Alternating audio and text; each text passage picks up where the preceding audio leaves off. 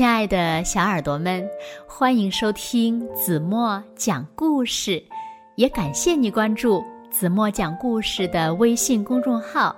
我是子墨姐姐。在昨天的故事中呢，胡小闹和敦宝没有取得十全九美好男生的荣誉称号，他们俩呀郁闷极了。那接下来又发生了什么有趣的事儿呢？我们一起来听今天的故事，请你喜欢我，小耳朵，准备好了吗？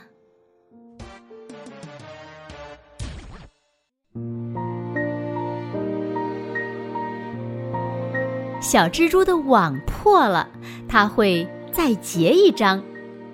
大花猫嘴边的小老鼠逃走了，它会。再捉一只。十全九美好男生评选大赛失败了，该怎么办呢？明年再参加呗。但是啊，有的人却不这么想。瞧，校长大人刚宣布完比赛结果，一个子弹头就撅着嘴冲上台，险些把校长大人撞倒。你、你们、你们、你们为什么不喜欢我？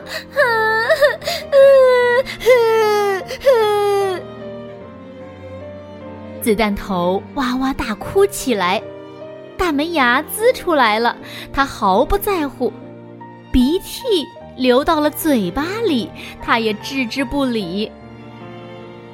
还没等同学们反应过来。又一个嗷嗷大哭的核弹头也冲上了台，你你们为什么也不喜欢我？我做错了什么？我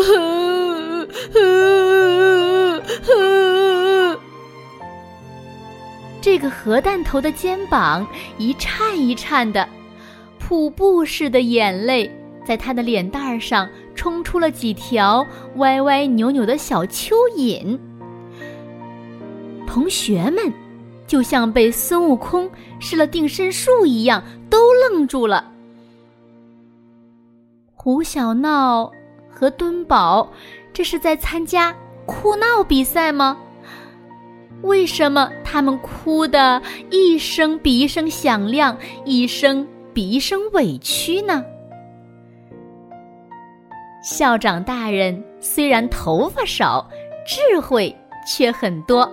他可是一位见多识广的智多星。他摸了摸锃亮的大脑门儿，蹲下身来，笑眯眯的看着两个哭得上气不接下气的男孩儿，一会儿摸摸这个的脑袋，一会儿拍拍那个的肩膀。你们是二三班的胡小闹和敦宝。对不对呀？不知道是校长的手有魔力，还是他的话有魔力。总之，胡小闹和敦宝就像吃了止哭药丸，一下子不哭了。他们愤愤不平地抬起头，眼泪汪汪地望着校长。校长没有说话，而是。眨眨眼睛，把头转向台下。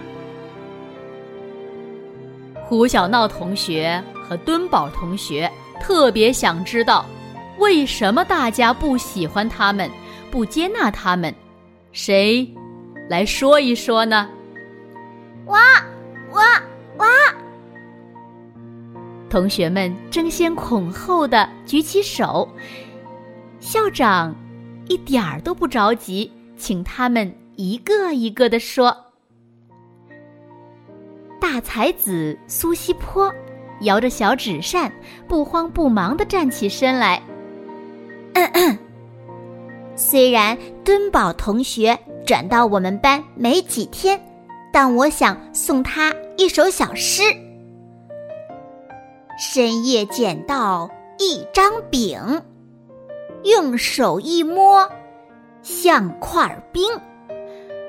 是馅儿饼，还是烧饼？开灯一看，啊，原来是敦宝牌铁饼。苏西坡的诗虽然有点文绉绉的，但意思却十分明了。敦宝紧紧的皱着眉头，垂下头来不说话。嘿嘿，铁饼脸，铁饼脸！同学们哄堂大笑。哦。要不是胡小闹及时捂住敦宝的嘴巴，敦宝肯定又会狼嚎一样的哭起来。我最了解胡小闹了，我也有一首诗要送给他。小樱桃甩甩辫子站起来。小樱桃呢是胡小闹的同桌，虽然他平时对胡小闹凶得像老虎，但。再凶的老虎也不会咬自己的伙伴呀。嗯，一定的。胡小闹的耳朵使劲儿的竖起来。嗯，我的同桌是个谜，远看像老头，近看不像老头，到底是不是老头？原来。是个掉了牙的八岁小老头。胡小闹跺了一下脚，气得眼泪都要掉下来了。啊哈哈！就在这时，一阵鸭子般的笑声传入大家的耳朵里。哎哎，你们说的都不对。原来是大块头。大块头噌的一声站起来，也学着苏西坡的样子，摇头晃脑的做起了诗。嗯，苦瓜脸没有牙，铁饼脸不会笑，一个是小老头，一个是我见愁。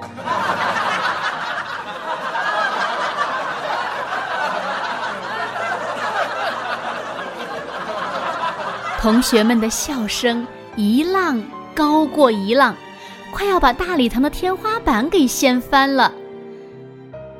胡小闹和敦宝紧紧的攥着拳头，怒火在眼中燃烧，空气中仿佛弥漫着浓浓的火药味儿。校长伸出大手向下压了压。同学们的笑声就像被吸走了似的，大礼堂一下子变得静悄悄的。虽然胡小闹和敦宝没有被评选为十全九美好男生，但是我要奖励他们，因为他们很勇敢。说着，校长。像是变魔术一般，哗啦一声，变出两块大大的巧克力，一块放在胡小闹手里，一块放在敦宝手里。世界上呀，没有十全十美的人，我们要学会喜欢彼此，理解对方，包容别人的不完美。而不是把别人的缺点当成自己的笑料。校长缓缓地开口说：“礼堂里异常的安静，仿佛只能听见同学们的呼吸声和心跳声。”苏西坡收起了小纸扇，小樱桃的脸红彤彤的。连一向目中无人的大块头，此时也像是被定住了，低下头，一言不发。趁大家不注意，校长又往胡小闹和敦宝的手里各塞了一个小纸团儿，还神秘的冲他们眨眨眼睛。这可是让你们变得受欢迎的神奇魔法哦！这下子，刚刚还哭鼻子的兄弟俩终于咧开嘴笑了。他们像两匹矫健的小马驹，哒哒哒的跑下台去了。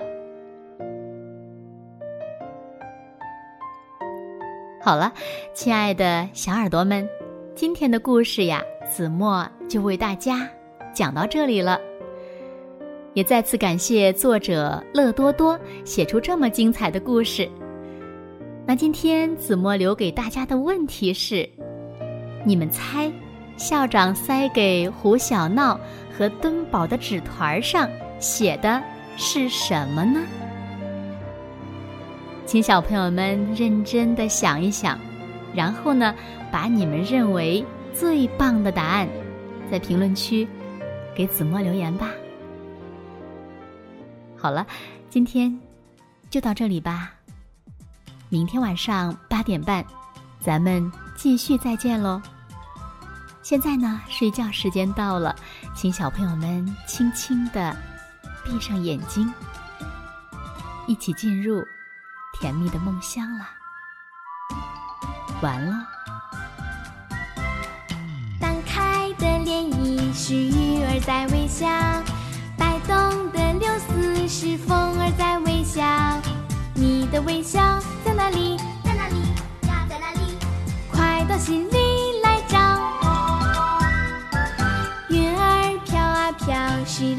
在微笑。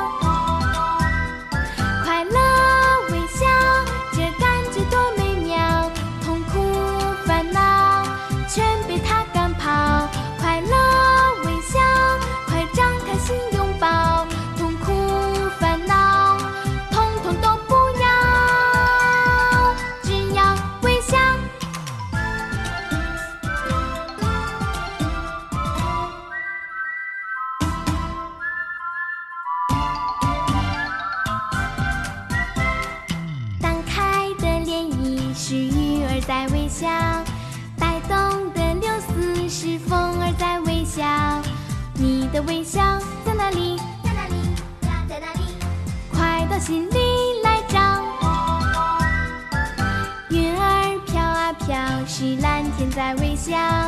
花儿摇啊摇，是蝴蝶在微笑。我的微笑